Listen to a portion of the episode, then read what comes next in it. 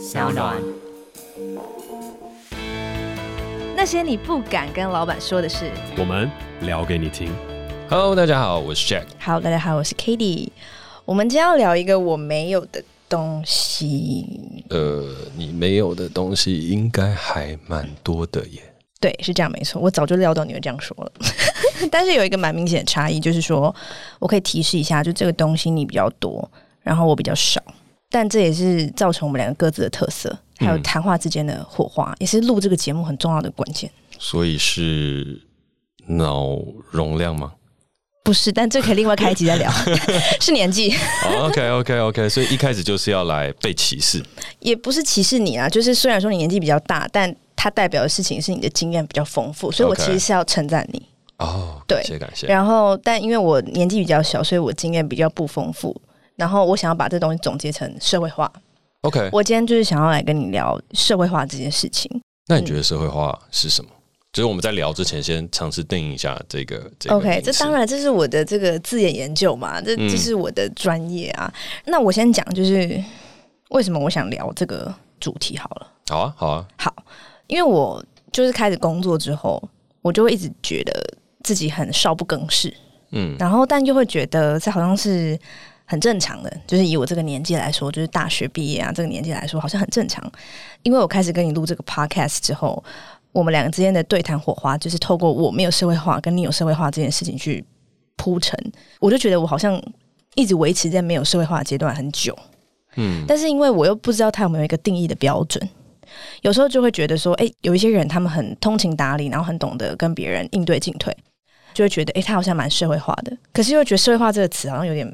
负面，嗯，就是对这个词，就是觉得不太懂，就是社会化的定义到底是什么，然后也不知道自己是不是应该要拥有这个标签，嗯，就觉得好像你进入社会，你好像就是必须经过社会大染缸，然后变成有一点不是你自己，然后又保留你一点你自己，然后这好像是个必经的过程，所以我就觉得，因为我对他不是很了解，所以想要聊这个事情，就究竟他。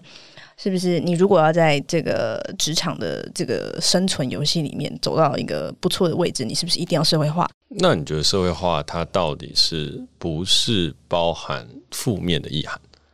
我觉得单看社会化这个词，它应该是个中性的意涵，它在讲一个人的状态。嗯，但是我觉得通常我们在日常生活中提到这个词的时候，它通常就是跟事故的感觉是绑在一起的，所以你如果今天会特别提到一个人，他很社会化，他已经被点出来的话，那我觉得他会是一个负面的词。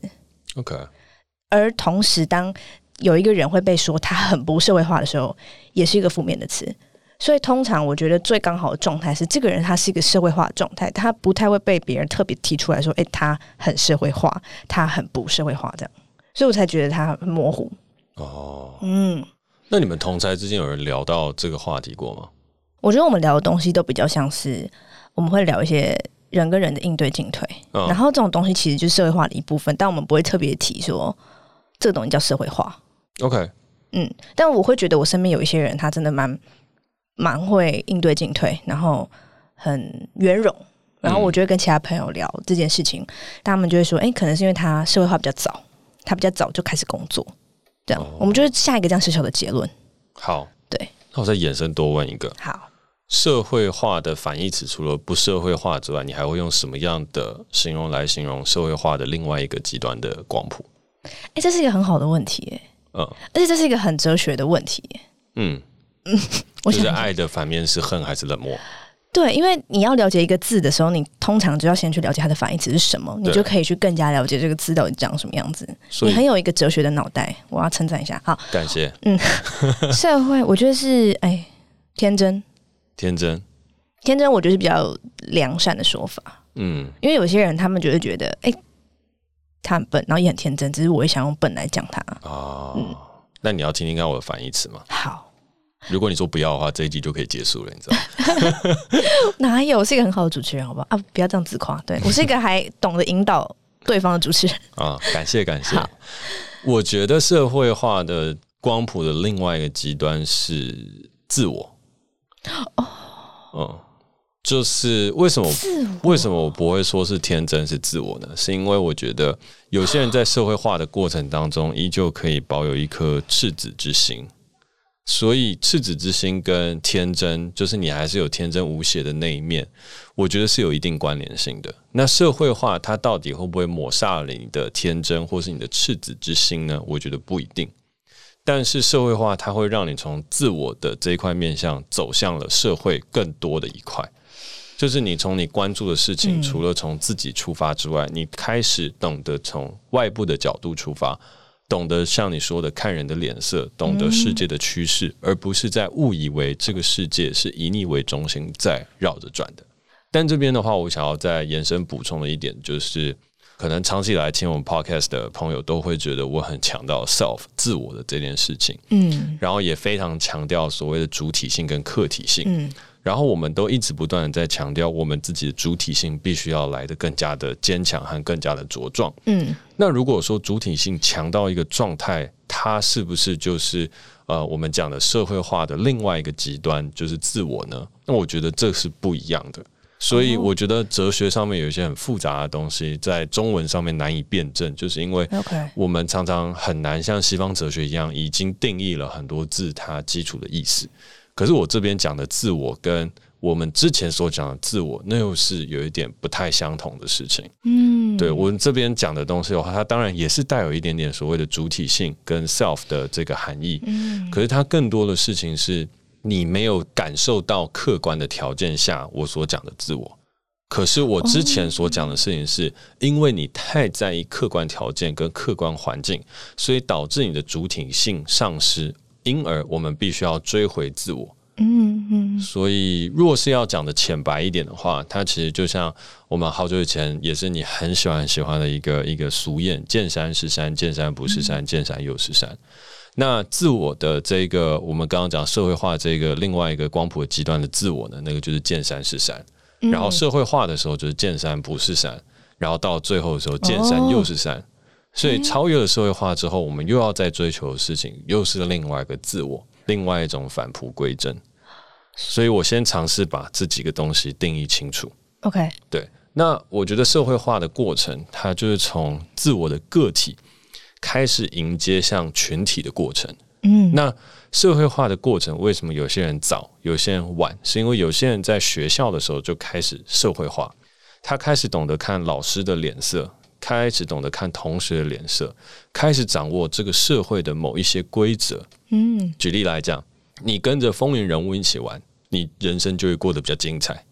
你跟着功课好的人一起走，大家就比较不会去 challenge 你现在到底在做什么样的事情。嗯，你营造了某一个形象，老师、同学和爸妈可能就会了解说你大概是一个什么样的人。所以举例来讲，像我小时候，呃，我可能想要去。打球或者去别人家玩，我如果直接跟爸妈提说，我想要去别人家玩，嗯，那爸妈可能就说不行。不行的原因可能是因为哦，你的功课不够好啊，或者是你要再花什么时间，或者是你不值得被信任啊，什么等等的。但如果说你就跟爸妈说，哦，我想要去别人家玩，然后爸妈说不行，然后你就 dead end，你就不知道该怎么办了。嗯。但是我会做的事情就是，哎，我发现我只要可能功课好一点。自主能力强一点，嗯，对爸妈和对同学老师来讲更可信任一点，那我出去到别人同学家玩的机会就变高，所以我会绕一个弯，我先完成了某一些事情，再去达成我最重要的那个目的，所以我透过了一个手段去走，其实这就是一种社会化。你知道怎么样在群体社会当中生存和拼搏，嗯，但是在小时候不会说到生存拼搏这么累了。小时候就是你可能可以多得到一点好处，和很多事情比较方便，但是走到社会上的时候，它就会跟生存拼搏有很大的关系。但是我们先不要讲社会，我们讲到呃求学阶段跟社会当中的一个中间，就是我们的大学时期。大学时期它也就是一个早社会化、晚社会化一个很明显的状态，因为有人在念书，有人在打工。有人念的是夜校，有人根本不把学校当学校。嗯，譬如说像我，我在学校时间就很很少，大部分时间都在外面工作，所以我懂得去衡量，开始懂得衡量金钱与时间与自我价值。嗯，那这些东西开始衡量、开始计算的时候，我开始有一套我自己社会化的法则。嗯，但是到头来，其实我觉得社会化大概也就是这样：你要成就某一些价值，然后你的绝对单位，你可能是你的。时间，那你有多少钱？你有多少资源？你最终要换得什么样的东西？它在我心中就是一个计算机。那社会化的越好，就是这一台计算机 run 的越好，你可以很快的去算出你想要得到的那个结果跟东西，那就是代表你社会化，社会化的很深。可是，在这个过程当中，我并不会说我是那种忘记初衷的人，不是。嗯，我拥有很强烈的社会化的状态，可是我依旧保有我那颗赤子之心。嗯，所以我最终的目的，譬如说我想要拍电影，嗯，我想要去完成一些梦想，我那个社会化的状态，它可以协助我很快的计算出来。嗯，可是跟我认识的很多的朋友或是一些伙伴，他就会知道，哦，嘉凯他虽然算得很快。哦，有他社会化的一面，可是呢，他最终的目标和东西是往那边去走的。所以我可以理解说，我因为我们每个人一定都是从那个自我开始嘛，嗯，对，我们从自我开始，然后走入社会，在走入社会的过程中，你会开始融入社会，然后还是保有一部分自我，然后最好的状态应该是你有一半是社会化，一半是保留自我状态，就是应该说在光谱的中间。好，我们再走慢一点点。所谓走慢一点的事情是，我们先从自我走向社会化这一步开始谈起。我们刚刚在讲学校各个时期嘛，那它像是在讲故事一样。嗯，那如果讲实际的理论的话，它其实有点像是碰撞。当你自己跟别人发生了碰撞的时候，你要怎么样去解决这个事情？那我们怎么样在群体当中去习得这个技能？对我来讲，它就是一个社会化的过程。嗯，你要去谈判，你要去妥协，你要去做很多很多的事情。嗯。那小时候我们会学会的东西就是直接的表达，嗯，爸妈我饿了，哭闹，嗯，我们哭了，然后这个 input 过去了之后呢，接下来得到 output 就是哦，爸妈终于把食物拿给我了，嗯，所以我们知道哭是一种在社会上面可以求得食物的一个技巧和法门，哦，嗯，OK，好，这是最简单自觉的嘛，但是到了后面的时候，就像我说的一样，我想要去同学家玩，可是呢，这个东西它并不是我一哭爸妈就会答应的。哦，我可能是要去达成什么样的事情，树立某一个形象，然后跟怎么样，然后说不定还要跟同学打交道，他们才会邀请我去玩。有些时候我没有得到邀请，我连去玩的资格都没有，对吧？嗯，所以在这一连串的过程当中，它是一个很复杂 input and output。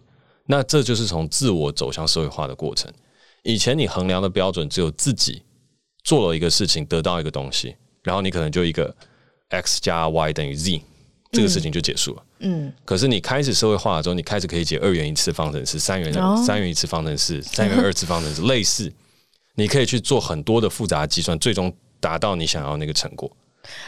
就是说你，你你想要的东西会会越来越难，然后你会越来越知道怎么获得它，对的那个过程，对吧？差不多。这时候我们再举一个故事，还举一个例子。好，嗯，这个例子的话，就是我们先举一个比较极端的例子。可能有一个正常人跟一个可能表达比较有障碍的人，在你可以你的打哈欠的习惯。好，各位听众朋友，就是、欸、这是很没社会化。刚刚我们在分享的时候，Katie 再次一如往常的对于我的分享和见解 打了一个非常大的哈欠，现在顺便伸个懒腰。就没社会化，不会不会不会，就是我们就讲说一个可以正常表达跟一个不能正常表达的。OK，那正常表达的人，我们就可以清楚的论述我们要得到什么，然后我们希望可以达到什么。嗯、然后不能清楚论述或者是表达不好的人，他就只能用哭闹来去表达。OK，对吧？对。所以呢，在这样的过程当中，他在学校社团里面群体里面，这些人我们就说，哦，你这个人怎么都这么不合群，这么幼稚。哦。Oh. 那其实另外一个到了社会上来讲，就是这些人其实是没有社会化的。你还停留在哭闹可以得到一些事情的状态下，可是，在职场上，在社会的过程中，已经不是这样可以直球对决的事情了。好，所以呢，这我觉得这个就是所谓的社会化。你知道你要怎么样去解决这个问题，然后懂得跟群体相处。而社会化的人越深的人，他的那台计算机就越复杂，所以他可以去处理更多的群体关系。嗯。所以社会化它其实是一个群体关系的一个处理的状态跟技能。你这个人社会化很深，就代表像我刚刚说的，计算机处理能力非常好。你可以同时间处理可能联动到几百人上下的一个事情。嗯，甚至譬如说，在一个 party，你是一个社会化很深的人，你就可以在里面悠游自在，calculate 结束，然后大家就哇，这人好厉害哦。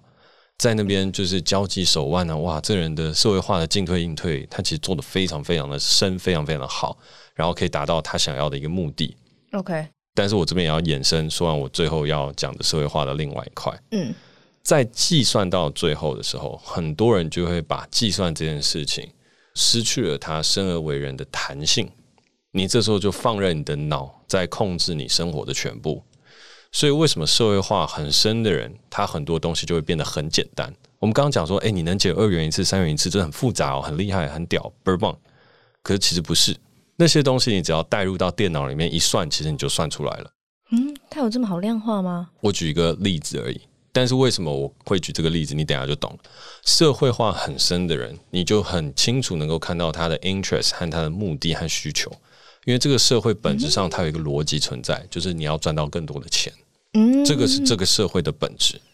我们衡量一个人成功的本质，就在于他有不有钱，够不够安全，有没有安定感。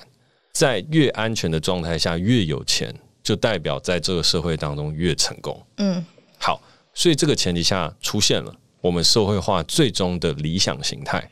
所以反推之，如果这个人社会化很深，我们就会说，哦，这个人可能没有梦想。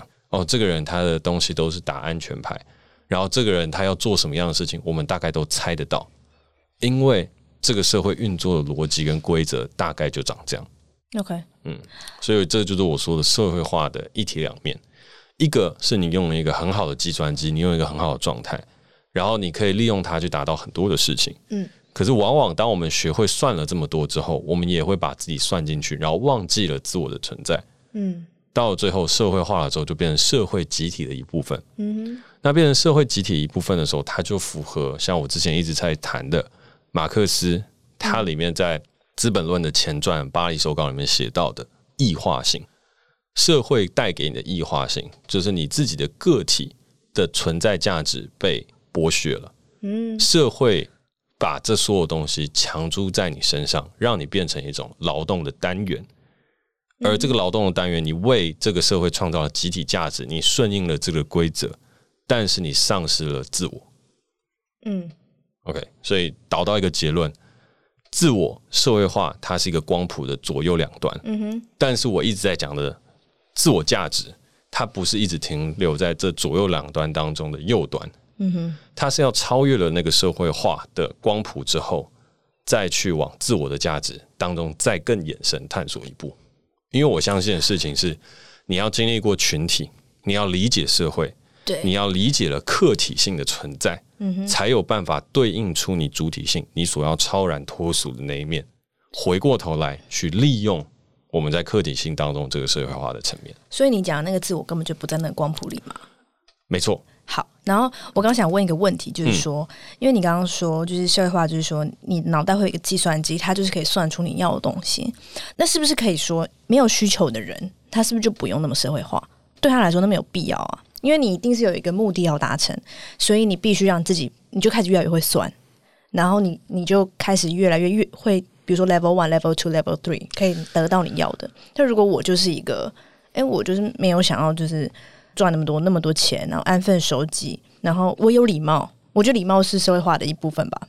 嗯，就是我觉得礼貌应该是小朋小时候我们最。一开始会学习到社会化的过程，嗯，就是从小爸爸妈妈就是就会跟你说，遇到哪边的阿姨要问好啊，这样你就知道你不能就是摆个臭脸什么的。我觉得就是呃，礼貌是一个应该一般人都有的，我觉得最基本的社会化的第一步。如果说超越礼貌之后，就是我在社会上我也没有想要在这个社会里面，就是真的就是在这个呃社会里面玩的很厉害，那我是不是可以不用社会化？呃，我觉得不一定。所谓不一定的事情，是你刚刚出发的立论也是正确的。但是人毕竟是一个群居的动物，嗯，所以当你不一定是说你想要去做到很厉害的事情，可是当你相处的人变多，你自然而然就还是会需要面临到某一程度社会化的过程，嗯。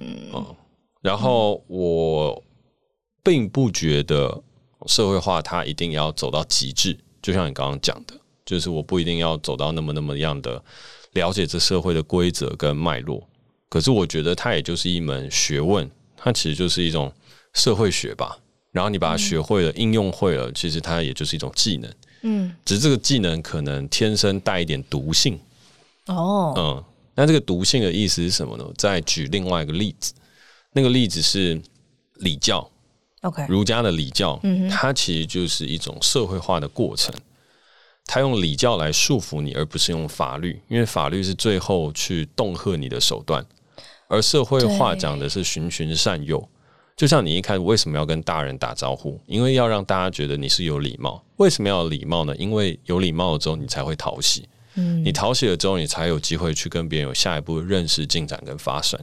好，那这是一连串的东西，它其实就是儒家的礼教的思想。嗯，那打招呼之外呢，你还要会琴棋书画。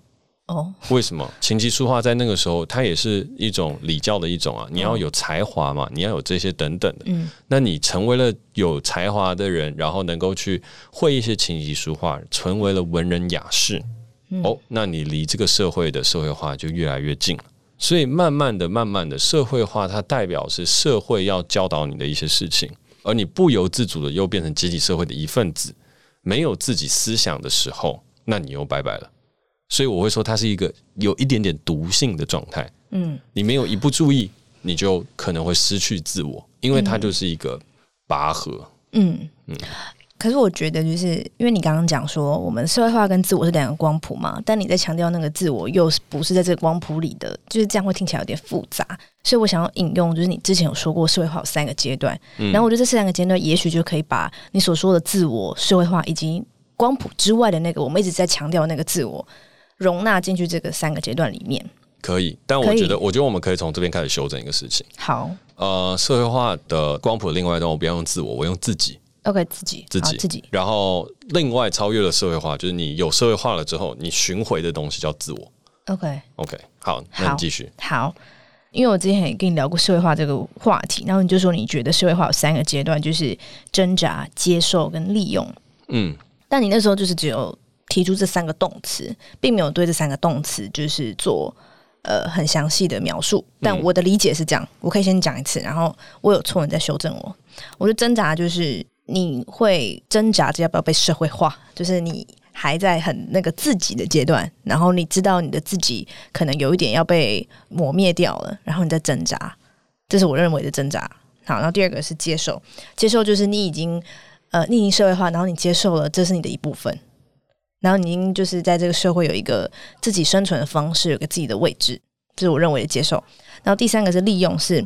你可以利用你自己社会化的部分来创造你要的价值，最后达到自我。OK，那我来补充一下。好，我觉得挣扎它最重要的本意，为什么我会定义在社会化的第一层，就是因为你在跟自己的本我，就弗洛伊德讲的本我、自我、超我，本我的他有自己的欲望要去遵循。对，那这也是我们身为动物的本能和本质。嗯，那社会化的过程，它基本上就是要压抑这件事情。就像我刚刚在讲礼教嘛，礼教为什么而存在？它就是要压抑你的欲望，让你成为圣人。嗯，所以呢，我们在那一段时间一定会挣扎。嗯，所以那个挣扎的过程，比你刚刚讲那个挣扎，它并不是面对社会的挣扎，而是面对自己的挣扎。嗯，你自己的欲望。你自己可以直球面对的事情，跟你自己明明可以跟自己好好的相处，自己可以跟世界相处，可是却因为我们是群居生物，而且又有判断的，而且我们天生其实是应该要平等的状态下，嗯，我们就要面对到很多悬而未解的难题。嗯哼，这边衍生讨论一下，就是我自己很喜欢荒谬，就是存在主义里面的荒谬，荒谬的这一块的说法，就是人生真的是一场很荒谬的事。嗯。所以，如果我们把这块东西套入的话，其实就真的代表的事情是我们与生要面对的这整个社会是很巨大的荒谬。嗯，而你面对这么巨大的荒谬，你又要套以逻辑解释，套以规则规范，创造进步与和谐。所以，那真的是一个非常非常困难的事情，因为你要磨灭自己的本性。所以，那个就是一个挣扎。好.挣扎了之后，我们所选择的东西是接受。嗯，那接受了这件事情的话，就代表这个社会有它的规则存在。就像是我诗词里面谢祖跟黄尚和就说：“这世界有它的规则存在，不要逆着它走。”那世界的规则是什么？很简单，这个世界现在规则就是有钱有权，然后钱比权更重要。然后你只要有钱，就能使鬼推磨。在这个状态当中，它有几个成功的方式和法则。嗯哼，这个就是社会的规则。嗯，所以你想要做梦，你想要创业，你想要让这个世界变得更环保、更友善。跟更具有梦想性，嗯，这些东西就是所谓逆着规则走的事情啊，是哦，嗯，很听起来很荒谬吧？啊，就是你在做环保，譬如说你在做可能社会公益的事情，B 型企业跟公益团体、环保团体这些等等的所有东西，它都是逆着走的。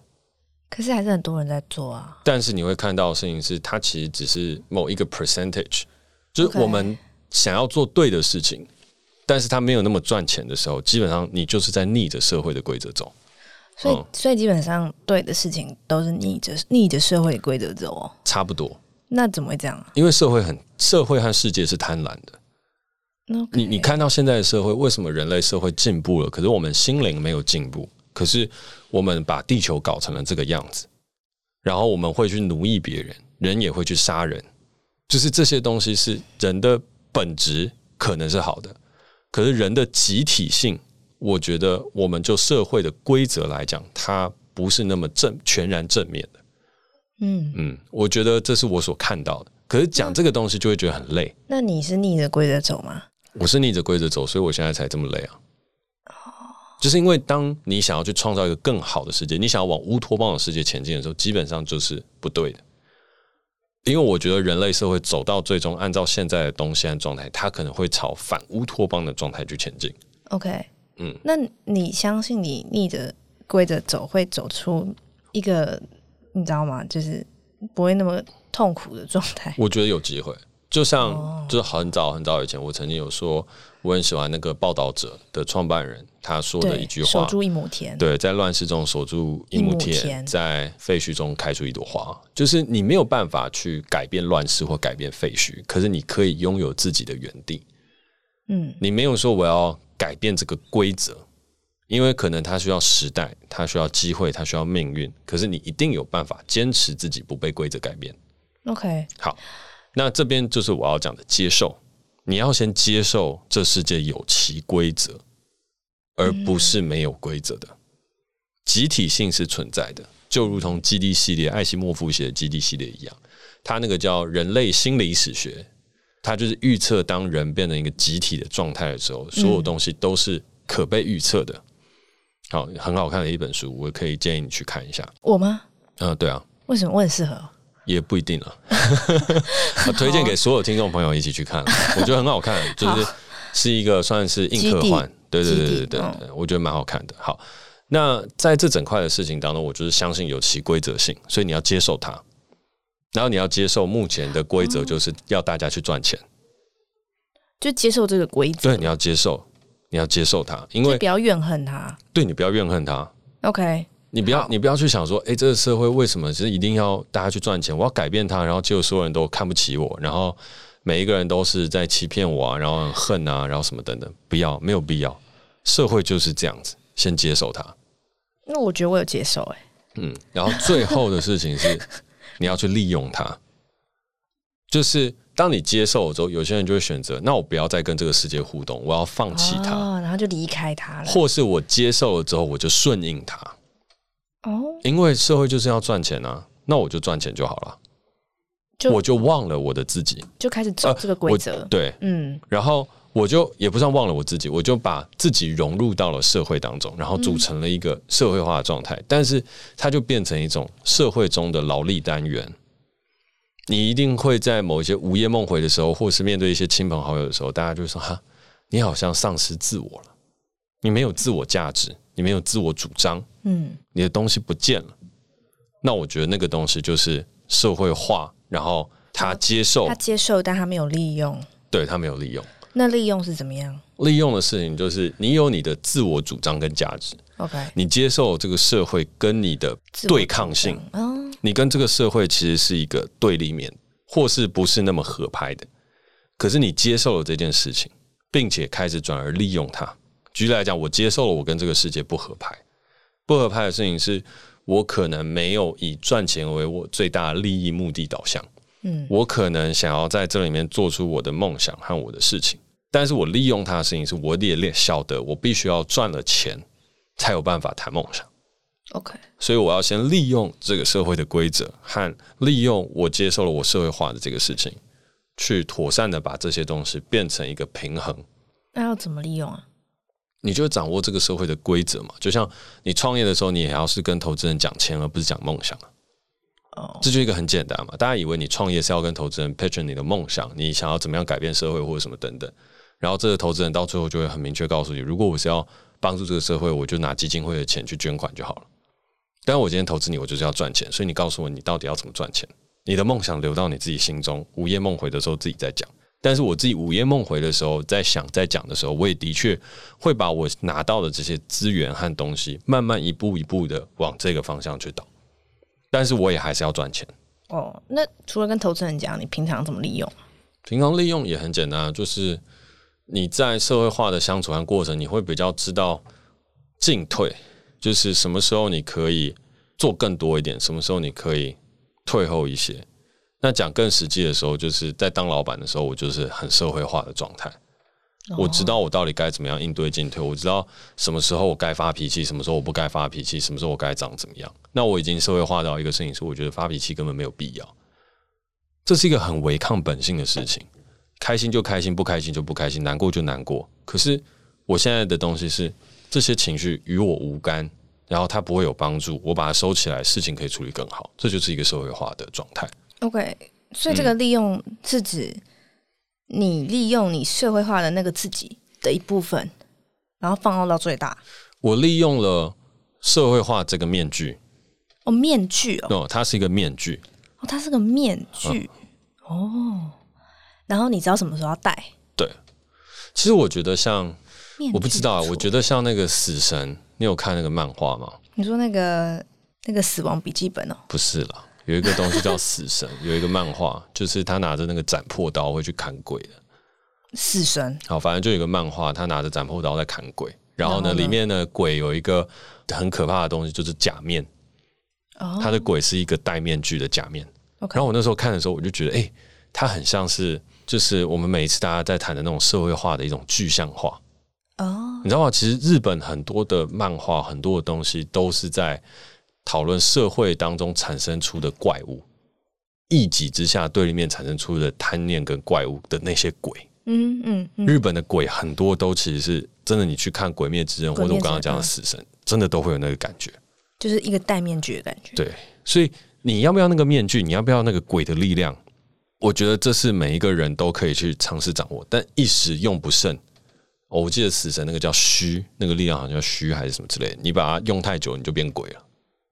哦，就是你戴着面具一直戴着，你就会变成真正的鬼。对对对对，所以你要你就鬼化，你要适当的时候把它拿下来。对对对，也像是我记得好像最近有那种什么，就反正日本的那种漫画很多都有这种设定了。嗯嗯，然后我觉得我的那个社会化的那个面具也有点类似，像是这个，就是你用久了，你就会不小心被面具取代了。但是那个面具戴上去的时候，你很强大。但那个强大不是本质上的强大，所以你会看到那个漫画主角到最后，你一定还是要掌握出自身的力量，OK，你才会是最屌的。那你有曾经戴着，然后戴很久，然后突然忘记怎么把它拿下来过吗？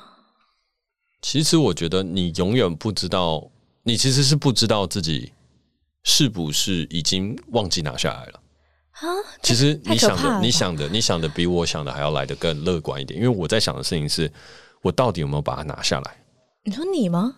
嗯，你说你现在对你自己，对，你不知道，因为你有些时候也还是会，虽然我做的事情和实际表现出来的行动，它像是我只是偶尔要把它带上去，可是你不知道的事情是，说不定你真的是在穿戴之间的过程当中失去了你自己，太可怕了吧？我觉得人都要保持这个疑问，这也就是为什么我们到最后会有心灵成长。哦，这个疑问，对，OK。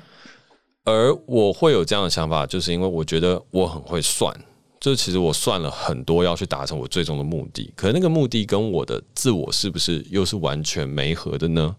这不能确定，有可能是我要创造出那个目的，然后又是一个一连串的引导，它是一个无止境的问题。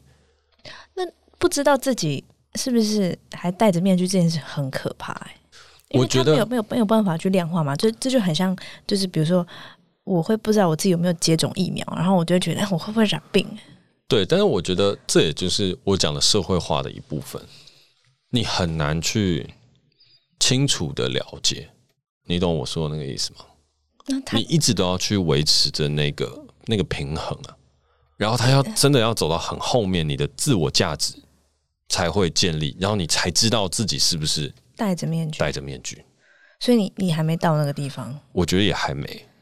OK，可是你应该已经是到第三阶段，接受接受，没有利用啊，哦，利用，对，我已经开始在利用，只是就是从接受开始，你就不会知道自己到底那个面具是戴着还是摘下来。那你是什么时候从接受变利用的？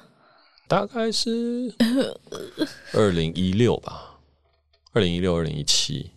那你怎么知道的？就是有有没有什么关键性性的事件？关键性的事件，拍电影吧。哦，嗯，你就突然发现自己变强大了？没有，就是因为我知道我要怎么样可以让我去拍这个电影。哦，嗯，所以我已经在利用这个社会规则。我不会一直跟别人说我要拍电影，我要拍电影，我要拍电影，我要拍电影，我要拍电影，我要拍电影。然后你没有拍，你就我我没有办法拍，你就是对不起我。不会，你会以你以前会这样？会啊，我说我有那么好的想法，我有很多很棒的东西，我也做了这么多的努力了，为什么还是没有机会？我那时候努力已经是努力到。就我自己真的觉得，真的是天要亡我，真的。对啊，就是辅导金没拿到，然后但是那个时候感觉是辅导金应该可以拿得到，然后呃，就是投资人啊，然后反正就是那整个东西我都觉得哎，应该要发生了，但是天要亡我，然后就可能要挂掉了。可是我就不服气，所以再上诉，然后再上诉的时候，我用一个我自己的方法来去做电影。所以，其实《圣缘道》这部电影诞生的过程，跟一般的电影诞生过程其实是不太一样的。嗯，哇，那你什么时候是从挣扎到接受的？挣扎到接受，大概国校、国中吧。啊，国中啊，差不多。所以你在接受的这个时间维持非常非常久，哎，蛮久的啊。我觉得接受它有一个很显性的东西，就是你懂得压抑自己。嗯，OK，你压抑自己，就从挣扎走向了接受。那真那利用有没有什么显性的那个？利用就是你会瞬间感觉到自己很强哦，哦，就有一瞬间你就觉得哦，我知道这个东西脉络和所有状态和局啊，然后什么等等的，好像。然后你会知道应对进退，就你只要你 put on the mask，你的应对进退就不会有问题。哦，OK。所以我就是我有意识我要做这件事情的时候，上去，然后我可以去做。但接受的时候，就是无论如何你都可以维持着六十 percent、七十 percent。然后利用的时候，你可以开 turbo，就是嘣弄起来，然后你就觉得好像会快一点这样。然后你会更分清楚自己有开 turbo 没开 turbo 的状态。可是那个东西，也就是你就终于陷入了一个事情，是你开了 turbo，但是你不知道你有没有把那个面具拿下来。所以我觉得利用那个时候也是我危险的，因为你接受利用了，然后利用的时候你就以为你在利用社会化，但殊不知社会化也正在侵蚀你。所以当你放下了之后，你其实可能离得更远。嗯。嗯，我发现我们没有讨论到有没有无痛社会化哎。我觉得如果真的听众朋友想要聊无痛社会化这个议题的话，可以就是留言给我们，然后我们再去聊是不是怎么无痛啊？我觉得不会啦，我觉得无痛痛跟痛跟不痛，我觉得我们真的可以。就是如果大家大家有想要去听这样故事或职场当中或者什么等等的一些例子的话，我觉得我们就再开一集去聊吧。好哦。好了，感谢你收听我们今天的节目，我是 Jack，我是 k a t i e。那如果你喜欢我们的节目的话，欢迎在 SoundOn 上面订阅我们。有任何想跟我们说的话，也欢迎在 Apple Podcast 给我们评分加留言，或是透过底下的链接私讯给我们哦。那我们下次见，拜拜。拜拜。